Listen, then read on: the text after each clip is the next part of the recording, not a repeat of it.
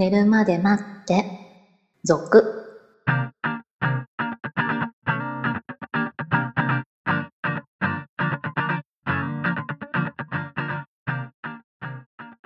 25時のピロートーク、こんばんは。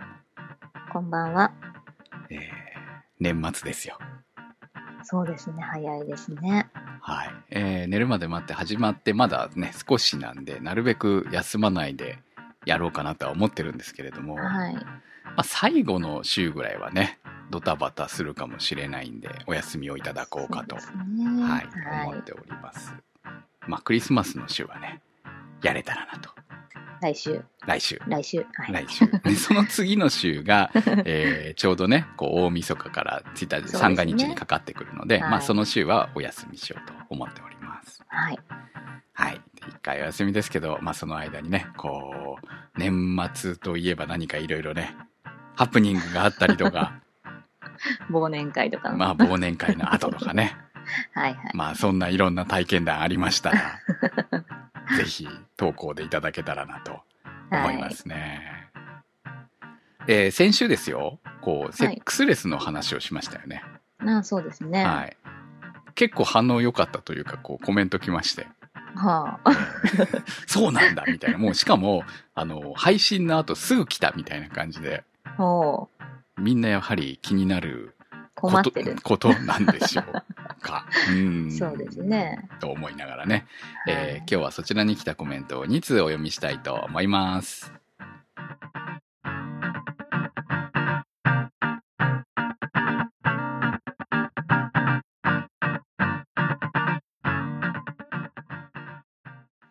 プニチャさんからの投稿です。初投稿45歳男です。結婚後にセックスレスの心配。付き合って数年。俺らがセックスレスになることなんてあるのか？って笑って言っておりましたが、ふむさんの言うセックスレスの連鎖、わかりやすかったです。うちは20歳で付き合い出したので、もう25年なんです。付き合った日から10年くらいは毎日のようにセックスしてました。結婚して一緒に住み出し、その頃から1週間に1回とかになり、月1。そして1年くらいはしなかったと思います。クムさんの誘ったら恥ずかしくなるです。で、子作りのために2回セックスして嬉しいことにすぐ妊娠しました。それから一度もしておりません。お互い好きだと思うんです。お互いのこともセックスのことも。妊娠のためのセックスってものすごく気持ちよかったのを思い出しました。また、セックスがしたくなりました。そんな相手の誘い方を教えてください。いや、もうね、こう、熱のこもった熱い長いコメントだったんで、カットさせていただきました。はい。全文読んでますけどね。はい。もちろん読んでますけど、えーさすがに長いんでね、はい気持ちは受け取りました。えー誘い方を教えてくださいと言われても、誘い方を教えられるんであれば、多分、先週そんな話はしてないと思うんですよね。セックスレスになってないですよね。なってないでしょうね、そしたら多分ね。うんそういうね。はい。多分、そしたら、セックスレスなんて存在するのみたいなこと言ってると思いますよ。そうですよね。そんな、そんな嫌なこと言ってると思います。まあ、セックスレスの流れっていうのは先週ね、お話ししてるんで、まあ大体、まあみんな似たような部分があるんじゃない？まあいろんな事情は多分各家庭によってあるんだとは思うんですけれども、はい。まあ大体似たような感じの人は意外といるんじゃないのかなと、そうですね。はい。まあ思いはしますね。まあもちろんね、先週も言ったように文化的な違いはあるんじゃないのかなとは思いはするんですけれども、あとその、住環境とかね。うん。そうですね。ん。まあ、あとは宗教的なものももしかしたらあるのかもしれないし、なかなかこうね、簡単に解決はできないんじゃないのかなっていう感じもありますよね。そうですね。はまあ、そのセックスレスについて、こう、こうやってうちは解決してますよっていうコメントも実はいただいてるんです。い。はい。トムさんからの投稿です。セックスレスへの不安について、番組でも触れていたオンやドキドキを意識的に作る工夫を今からしておくといいと思います。結婚しても外に出たら必ず手をつなぐ。行ってきます。お帰り。お休みのキスを必ずする。今のソファーには隣り合って座る。週末は一緒に風呂に入る。月に一度はデートをする。などを今から二人で話し合って約束しておくのです。私は結婚35年の親父ですが、今でもワイフと手をつなぐとドキドキしますよ。もちろん上のすべてができているわけではありませんし、子供たちが巣離れした後に始めたこともあります。スキンシップとても大事。それに気づかせてくれるこの番組もとてもいいと思います。ありがとうございます。ありがとうございます。いや、これがね、実践できるんならいいですよ。そうですこね。うある種、できるんだったら羨ましいと思いますよね。はい。あのーできる部分、できている部分ももしかしたらあるかもしれないんですけど、それイクオールセックスとはならないんだよね。まあ、これはこれ。うん、それはそれ。その辺はこう、だから、夫婦関係がうまくいっているからといって、えー、イクオール、その、性行為につながるかって言ったら、そうでもなかったりとかするので、ここがやっぱり一番の実は問題なんじゃないのかなって思うんですよね。まあお互いほらもういがみ合ってたりとかするんだったらそこの先にはないじゃない。はいはい。いや、逆に言うとそういう関係の方がもしかしたらある人はいあるのかもしれないですよ。なんだかんだ言いながらね。ああ、でも、なるほどね。中別物だし。そうそうそう、別物だしね。中途半端にうまくいって、その冷戦状、夫婦間が冷戦状態じゃないような状態で、えー意外とその旗から見ても、ね、こう、仲良しなんじゃないな、あの二人って思われるような人たちこそなりやすかったりとかするんじゃないのかなっていう気がするんですよね。なんですかね。あの、これがもちろん全部できてたら、あ、夫婦の間は仲いいんだろうなって思うんですけど、うんそれで割と満足しちゃわないかなっていう。そう。愛、愛溢れる家族、家庭なわけじゃん、うんそこってすごく。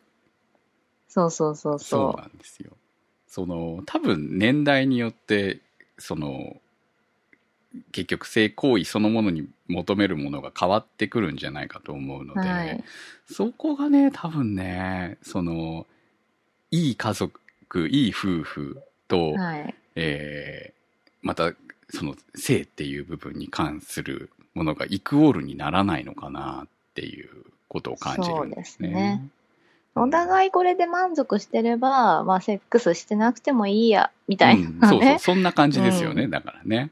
うん、ただ、例えばそのどこかで、その男性側なり、女性側のどこかで、えーもしかしたらそういう欲求に対する気持ちが出てきたときに、でもはいお互いそれでうまくいっているんだから、言いにくくなってしまうような関係が、うん、どっちか我慢してるみたいなね。そうですね。それはお互い我慢してることを言わなければわからないわけですよね。はい。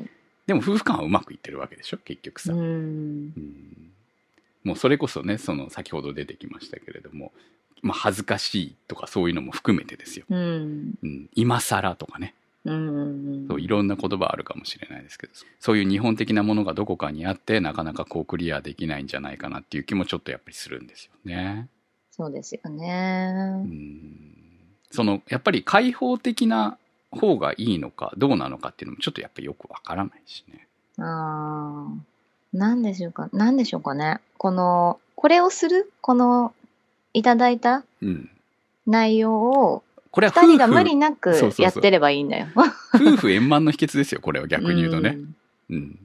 それはそのイクオールセックスレスへの対策なのかっていう意味では、私はちょっと違うのかなっていう。まあ、うんしないよりは絶対した方がいいよ。それはね。それはうまくいかせるためにはしといた方がいいよ。うんうん。夫婦がうまくいく秘訣みたいなね。そんな感じがね。しますよね。だから夫婦がうまくいってても、セックスレスな人たちがいっぱいいるから問題なんですよ。逆に言うとね。それがね、不満になってるかどうかっていうっていうのは、お互いが隠してるからわからないみたいなね。うん。うんで、お互いが求めるときにお互いが合わなければ、えー苦痛になってしまったりとかね、うんせっかくうまくいっているものがうまくいかなくなるかもしれない恐怖みたいなものとかさ、うん。えー別に一緒に暮らしているからといって、そんなにお互い心の底まで覗き合ってるわけではないですからね、やっぱりね、そういう。もうでもほら、うんこれを結婚する前にこういう、まあ、決め事をうん。しとくっていうことじゃないですか、この、そうね。いただいたうんのは。それは、今から結婚する人はやった方がいいかなと思いますけど、もう結婚してる人はどうしようっていうそうね。ところはありますよね。今から約束しようってちょっと難しいですよね。ね。ほら、あのーね、海外のドラマとか見てると、普通にこう挨拶としてキスをするわけじゃない？はいはいはいうんで、普通に夫婦で、あの、同じベッドで寝てるシーンも多いし、まあ日本だとそうじゃないことも多いわけですけど、はい。まあ、そういうのでもこう、なんていうのかな、夫婦間の、なん、なんていうの、ドラマ見てると、ああ、やっぱりす日本とちょっと違う部分を感じるなって。まあ、特にね、最近ね、あの、ワウワウでやってる、ジョージの行方っていうドラマがすごく面白くて、はい。まあ、こう、旦那が不倫する話なんですけど、まあ、ちょっとしたミステリーなんだけどね。はい。あのーまあ、女性側と男性側との、こう、いろんな気持ちのすれ違いみたいなものを含めて、面白いんだけれども、その、不倫が面白いんじゃなくて、男性と、こう、女性のその、性に対する気持ちみたいなものの描き方が、その、あんまりこう、日本のドラマとかではあんまり描かれない部分だったりとかするので、こう、ちょうどね、だからこう、そのセックスレスの話をしてた後に見て、はいまあちょうど同じぐらいのタイミングから始まって見てるので、非常に面白いなっていうね、あの、見れる環境の方はぜひね、見ていただけたらと思います。はい。ちょっと、ああ、なるほどな、みたいな部分があったりとかするかもしれない。あーうん、もうでもなんかそれこそ文化の違いな感じそう。そう、そうなんですよ。だからそこになると今度は文化の違いを感じるんですよね。そういうのを見てると、あの、年、結婚して何人も子供がいても、夫婦間で、こう、性的な関係が普通にあり得るっていうのを見てて、でもはいこれは向こうだからだよな、みたいなさ。そうですよね。でもちょっとこう挨拶で、ほら、ハグをするとか、キスをするとか当たり前ええな感じでしょ、はい。それはちょっと羨ましいなって思ったりするんですよ。そうね。あの、男女問わずね、うん。友達でも何でも、うん。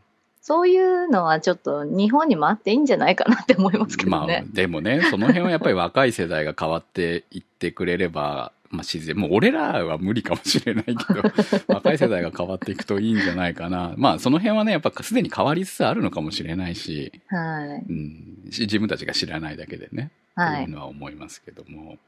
いや、ちょっとね、こう、そういうところから改善っていうのはもう今更無理なんじゃないのかな。じゃあ我々はその中で 結構その、ドロッとしたような、うん日本流の中でじゃあ、どう改善していけるのか。あまあ無理だと思ってますけど、私はね、ある部分ね。うんあの、手紙を書くとかね。あーなるほどね。日本的でしょ。メールじゃなくてね、手紙を書く。うん。縦でね、縦書きね、きでねもちろん。うん背景みたいな。そうそうそう。